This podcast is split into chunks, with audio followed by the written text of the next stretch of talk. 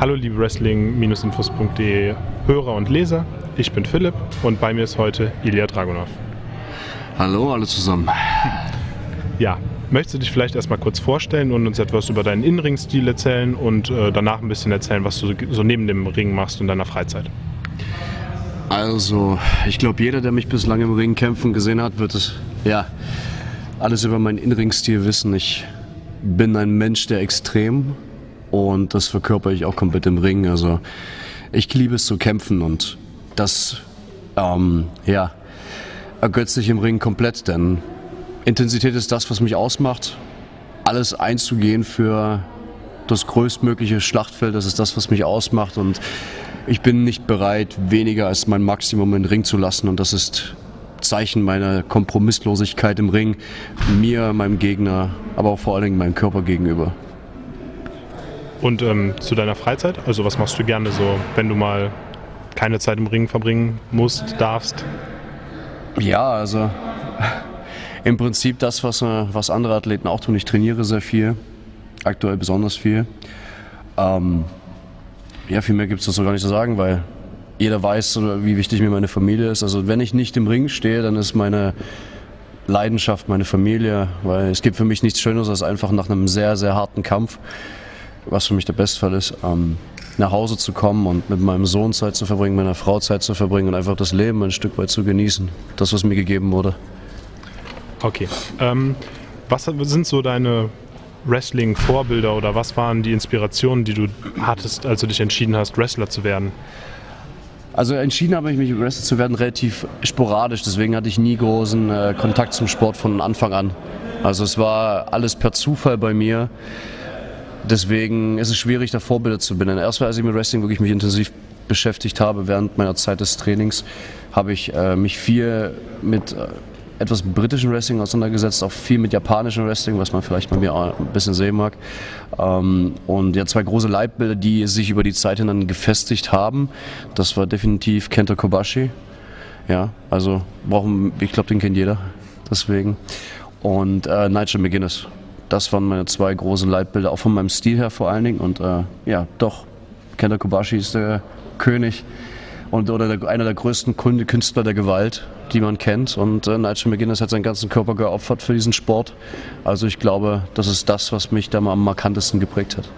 Verfolgst du momentan noch Wrestling? Also gibt es Ligen, die du gerne schaust? Oder bist du eher, wenn du sagst, jetzt habe ich Freizeit, jetzt schalte ich ab und jetzt ist erstmal kein Wrestling dabei? Oder ist dein Sohn zum Beispiel auch jemand, äh, dem du, mit dem du dann Wrestling gucken möchtest, irgendwie in Zukunft? Oder schon tust vielleicht? Ähm, also dazu ist mein Sohn noch definitiv zu jung. Also ich will ihn da relativ freien Lauf lassen. Auch später, wenn er älter wird, will ich ihn nicht in irgendeine Richtung drängen. Wenn, er muss er sich dann aktiv dafür selber entscheiden. Ähm, zu den Punkten mit Wrestling gucken tue ich tatsächlich sehr, sehr wenig. Ich äh, spinne gerne mal in meiner Freizeit rum und äh, entwickle Ideen für, für Wrestling. Und, aber da lasse ich mich bei ganz anderen Sachen inspirieren. Ich, kaufe, ich schaue mir sehr viel Kampfsport an. Ich schaue mir verschiedene, auch Kampfkünste ab und an an. Und daraus kommen unterschiedliche Ideen. Wie zum Beispiel als Randinformation, also Torpedo Moskau war einfach nur eine Idee aus dem Fußball. Ich habe irgendwann mal gesehen, bei irgend, ich weiß nicht, ob das ein Länderspiel oder ein Bundesligaspiel war, dass ein Typ den anderen volle Kanne mit dem Kopf weggerammt hat. Wahrscheinlich unabsichtlich, aber dann dachte ich mir, okay, wie realistisch ist es, den Gegner mit, mit einem Kopfstoß auszunocken. Und dadurch ist, ist, die Idee entstanden. Deswegen, also Wrestling an sich liegen nicht viele gar nicht tatsächlich, sondern eher, ich lasse mich von ganz vielen Dingen inspirieren. Okay. Dann lass uns über deine ähm, WXW Comeback Storyline äh, reden, die ja wahrscheinlich einer der größten Momente in der Vergangenheit war. Ähm, ja, du bist beim Karat zurückgekehrt und hast vielleicht ja, den lautesten Pop deiner Karriere bekommen oder viele Leute sagen den lautesten Pop, den sie im Publikum je gehört haben. Wie hat sich dieser ganze Moment angefühlt und äh, wie kann man sich diese Storyline vorstellen? War die von Anfang an so geplant? Hat die sich im Laufe eher so entwickelt und äh, ja? Okay, also rein vom Gefühl her, erstmal um darauf einzugehen, ist es, äh, das kann man eigentlich schlecht in Worte beschreiben, aber das markanteste Wort, was mir dafür einfällt, ist halt äh, Bestätigung. Also ich habe mich in dem Moment bestätigt gefühlt, dass das, was ich im Ring tue und das, was ich für die Menschen transportieren möchte, was eigentlich für mich eine ziemlich tiefe Botschaft ist, ähm, alles angekommen ist. Und dass Menschen sich wirklich emotional an dem, was passiert ist, äh, gefesselt haben. Und das war ein sehr, sehr schönes Gefühl, denn Wrestling ist ja im Endeffekt die Kunst davon, Emotionen zu erzeugen. Für mich ist es mit das Wichtigste, Emotionen zu erzeugen beim Menschen.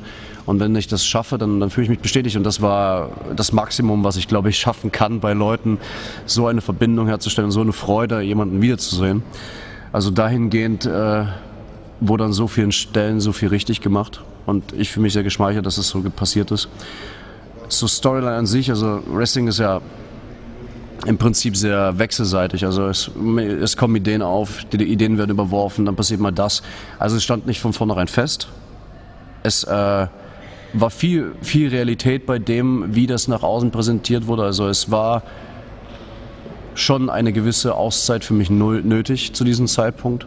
Auch familiär und allem drum und dran. Also ich bin ein sehr großer Familienmensch. Äh, aber das stand niemals von vornherein fest. Deswegen, es kam halt spontan. Und, aber das Ergebnis von solchen Dingen, also von spontanen Dingen, bringen manchmal phänomenale Ergebnisse. ähm, dann lass uns ganz kurz vielleicht noch über das Jahr 2013 sprechen, wo du deinen Schädelbasisbruch erlitten hast. Ähm, wie ist das Ganze passiert und wie hat dich diese Zeit geprägt, verändert und wie hast du dich gefühlt? Hast du vielleicht sogar an ein Karriereende gedacht zu dem damaligen Zeitpunkt? Also also ein Schädelbasisbruch ist ja jetzt nichts Einfaches. Ne? Das ist eine, eine, eine Sache, die sich sehr markant auf das Leben auswirkt. Gerade wie du dich gegenüber Anstrengungen verhalten musst, wie sehr du zurückschalten musst bei so vielen Dingen. Und ja, einfacher ist alles andere. Aber ich meine, solche Ereignisse formen ein. Ich habe ich hab sehr darunter gelitten. Das hat mich mental sehr kaputt gemacht. Natürlich denkt man dann in erster Linie auch darüber nach, okay, macht das Ganze noch Sinn? Ähm, und das äh, ist in dieser Zeit halt immer wieder hin und her gewankt. Meine Leidenschaft für den Sport ist ungebrochen. Das wird ja auch bis zum Rest meines Lebens bleiben. Aber natürlich habe ich im Moment dran gedacht, okay, wofür mache ich das jetzt noch? Äh, auf jeden Fall, um zu dem Punkt zurückzukommen, schwierig. Schwierig. Also klar habe ich dran gedacht, aber der Prozess war sehr, sehr gut für mich ähm, um einfach im Kopf wieder zu reifen. Und ich habe mich komplett ausregeneriert und kann trotzdem den Stil noch kämpfen, den ich kämpfe. Und ich kann nichts anderes. Ich tue das, was ich bin und ich kann nur das sein, was ich bin. Danke. Ja, ähm, dann lass uns lieber über was Schöneres reden, nämlich ähm, deinen jetzt auch aufkommenden internationalen Erfolg. Du warst beim Battle of Los Angeles, du warst bei der Wembley Show bei Progress und das relativ, äh, also in einem relativ kurzen Zeitraum hintereinander. Und ähm, ja, wie, wie ist das so in anderen Ländern, anderen Kontinenten sogar zu wresteln und wird das öfter zustande kommen? Also siehst du da die Zukunft deiner Karriere auch eher international als national? Also ich würde mir sehr, sehr wünschen, dass es international weitergeht, denn ich, ich liebe Wrestling. Ich, äh, das ist das, was ich in meinem Leben am besten kann. Und äh, ich möchte, dass ich möchte den Begriff unbesiegbar in so vielen Ländern wie möglich hören und verbreiten. Und das, was ich gelernt habe in diesem Land, also gerade was ich mitbekommen habe durch die WXW, wie ich mich hier entwickelt habe, das möchte ich alles nach außen tragen. Und äh, auch ein Aushängeschild auch dafür sein, international. Das ist das, was ich definitiv möchte. Also Wembley und PWG waren ganz besondere Erfahrungen, weil einfach die Länder so unterschiedlich sind, weil die Gegner so unterschiedlich waren und du einfach andere Typen von Wrestlern kennengelernt hast mit denen es ganz besonders war, einen sehr harten Kampf im Ring zu haben. Also das hat mir ganz gut gefallen. Und ich hoffe, dass es mit so vielen unerwarteten Gegnern wie möglich zustande kommt. Also unbesiegbar worldwide. Ähm, siehst du in diesem Kontext auch ähm, Japan und gerade USA als lang, längerfristige Ziele an, um ganz konkret zu werden, äh, WWE oder New Japan? Ich weiß es tatsächlich nicht. Das ist also, ich, ich wurde in einigen Interviews dazu schon gefragt, zu meinen Zielen. Und das, das Ding ist einfach, dass ich, dass ich nicht wirklich welche habe. Mhm. Also meinem, ich bin halt ein total spezieller Typ in sowas. Ich, ich habe wirklich, ich tue einfach das, was ich gut kann. Und irgendwie ist in meinem Leben immer daraus etwas zustande gekommen. Ich meine, ich sage niemals nie. Und ich meine, wenn so ein Angebot kommen würde, dann, dann wäre es natürlich eine ganz andere, ganz andere Geschichte. Aber ich hab, bin bislang immer gut damit gefahren, einfach das zu tun, was ich am besten kann und mir nicht zu feste Ziele zu machen, weil dann bin ich umso überraschter und erfreuter darüber, wenn tatsächlich sowas zustande kommt. Wie Wembley, damit habe ich niemals gerechnet. PWG habe ich niemals damit gerechnet. Ich habe einfach nur gekämpft. Und dann haben, die, hat es die, haben es die richtigen Leute gesehen und dann konnte ich auf einem anderen Niveau kämpfen. Ähm, gibt es konkrete Booking-Anfragen jetzt, die du schon irgendwie ankündigen kannst, wo man dich vielleicht in Zukunft sehen wird? In welchen Ligen, Länder? Nichts Aktuelles tatsächlich. Aber ich äh, denke schon, dass, dann, dass, ich, dass es nicht mein letztes Mal in England war und auch nicht mein letztes Mal in Amerika. Okay. Ähm, dann lass uns ein bisschen über dein Gimmick sprechen. Ähm, wie wichtig war es dir, äh, deine Herkunft in dein Gimmick zu integrieren oder war das überhaupt eine Entscheidung von dir oder eher vom äh, WXW Creative Team? Ähm, als ich zu WXW kam, das war 2013, ich glaube, meinen ersten Auftritt hatte ich bei einer, bei einer WXW Kneipenshow, wenn falls das noch jemand kennen mag von früher. Und ich war aber der, ich hatte bereits mein Gimmick fertig. Also ich, es war, es war der Stereotyp Russentyp, aber ähm, ich war bereits fertig gewesen, als ich angekommen bin, rein vom Charakter her. Also alles andere, was danach passiert ist, war einfach nur der Feinschliff danach. Mir war es schon wichtig, äh, mein Gimmick zu, ja, meine Herkunft in mein Gimmick mit reinzubringen, weil, ich das, weil das einfach ein Teil von mir ist, weil ich auch mal den Anteil an ja, russischer Nationalität, den ich in mir habe, auch gerne präsentieren möchte, weil ich auch die russische Kultur sehr schätze, genauso wie ich die deutsche Kultur sehr schätze. Und ja, ich meine, manchmal bedient man sich den einfachsten Mitteln. Ich bin russischer Herkunft, also kann ich gerne ein Russe im Ring sein.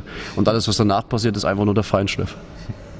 Ähm, und was würdest du jetzt beispielsweise einer Person antworten, die dir ähm, dieses Stereotypische vorwerfen würde, die sagen würde, dass Wrestling mit diesen stereotypischen Darstellungen von Charakteren ähm, ja, etwas Negatives schafft? Es kommt ganz darauf an, welches Wrestling man meint. Ich meine, ganz ehrlich, warum äh, viele Leute, Beispiel ist in der WWE zum Beispiel, wie viel oft hat das WWE geschafft, den Leuten unglaubliche Emotionen herbeizurufen mit ganz stereotypischen Charakteren? Die Tatsache ist, dass es einfach tatsächlich keine Stereotypen richtig gibt. Ich kenne keinen stereotypischen Wrestler heutzutage, weil jeder Wrestler, der über eine gewisse Zeit lang kämpft, eine ganz andere Verbindung zu den Leuten aufbaut. Stereotyp ist für mich was Simples, aber Wrestling ist nicht simpel. Wrestling ist immer komplex aufgebaut und Wrestling schafft es komplex, Gefühle in Menschen hervorzurufen. Deswegen glaube ich nicht an Stereotypen. Sowas gibt es nicht. Im Wrestling gibt es Emotionen und keine Emotion ist Stereotyp. Okay, ja, dann ähm, zum Abschluss noch ein paar kleine Fragen. Ähm, nach dem Karatfinale, wie lange hat deine Brust geschmerzt nach Walters Jobs? Ich habe tatsächlich eine sehr, sehr empfindliche Haut. Das heißt also, das heißt also, dass, dass, dass, dass, dass bei mir jeder Einschlag aussieht, als ob ich halb sterben würde. Also ich, das tue ich tatsächlich im Ring auch, weil einfach, wenn ich gehe, dann gehe ich ans Maximum und das ist, sonst würde ich mich auch nicht befriedigt fühlen danach. Äh, natürlich hat, äh, hat, die, die, hat diese Form, also solche Kämpfe wie Walter bleiben mir halt am meisten in Erinnerung, weil einfach das mich auch körperlich und geistig und mental an, meinen, an meine Grenzen gebracht hat und vorangebracht hat. Aber diese Einschläge, die blieben lange und ich bin auch sehr, sehr stolz darauf. Also das Schönste, was ich mir in meinem Körper vorstellen könnte, sind e ewig bleibende Narben. Okay. Ähm, dann wollte ich dich fragen, gibt es äh, eigentlich eine Wrestling-Community, Wrestling-Szene in Russland? Ich glaube ja. Ich habe mich nie damit tiefer beschäftigt tatsächlich. Äh, ich habe schon mal Anfragen bekommen, aber ich glaube, die Ligen sind nicht besonders groß. Weil ich glaube, in, Russland ist Wrestling, ist Kampfsport mehr als Wrestling im Kommen. Es ist halt schwierig, es ist halt schwieriger, aber eine riesige Szene würde ich nicht sagen. Also nicht auf professionellem Niveau. Und die Gesellschaft, wie wird Wrestling angesehen? Ist das eher so ein äh, Szenen, vielleicht sogar Nerd-Sport oder ist da schon auch eine gewisse ähm, Akzeptanz? Also die Russen haben Akzeptanz für sehr viele Kampfsportarten. Wrestling ist halt etwas, was natürlich ein bisschen schwieriger ist, da die, da die Russen, was natürlich ein großer negativer Teil der Kultur ist, sehr voreingenommen sind und sehr, äh, sagen wir, sehr maskulin sein wollen. Und das ist halt, und da Wrestling ja ein, äh, als Fake gilt, ist es halt etwas schwieriger. Es ist halt eine Randsportart in Russland, um das auf den Punkt zu bringen. Okay. Und dann ähm, wollte ich noch wissen, kannst du dir vorstellen, nach deiner Karriere vielleicht äh, eine Wrestling-Szene in Russland aufzuziehen, eine eigene Akademie oder sowas ähm, aufzubauen oder möchtest du lieber am Ende deiner Karriere in Deutschland oder vielleicht in einem ganz anderen Land sein? Ich liebe Deutschland, ich liebe Dresden, das ist meine Heimat. Ich habe nicht vor, nach Russland zurückzuziehen. Also das kann ich zu 100% sagen, dass ich das nicht machen möchte. Aber ja, eine Wrestling-Akademie irgendwann mal vielleicht unter meiner Leitung, wenn ich, wenn ich irgendwann mal im Krückstock laufe, mit Narben übersät bin und äh, nicht mehr kämpfen kann, dann eine Wrestling-Schule wäre schon etwas, was ich mir gut vorstellen könnte. Und dann lass uns das Ganze vielleicht mit äh, deinem Wunschgegner beenden. Was ist dein absolutes Traummatch? Und wo sollte es am liebsten stattfinden? Oh, das ist eine schwierige Frage. Die ist schwierig, weil ich habe tatsächlich keine Wunschgegner habe. Das Lustige, das Lustige ist, ich möchte, ich bin, gerne überrascht. Äh, aber, wo ich, aber wo? Dann definitiv bei WXW. Weil, also die, bei, auch am besten bei 16 Karat Gold am Tag 2, wo alle heiß sind mit irgendeinem Gegner, mit dem ich niemals rechnen würde. Aber wenn, dann bei WXW, weil das ist meine Heimat und es gibt keinen Ort wo ich, auf dieser Welt, wo ich lieber kämpfe und lieber im Ring halb verrecke als hier. Dann danke ich dir für dieses Interview. Dankeschön.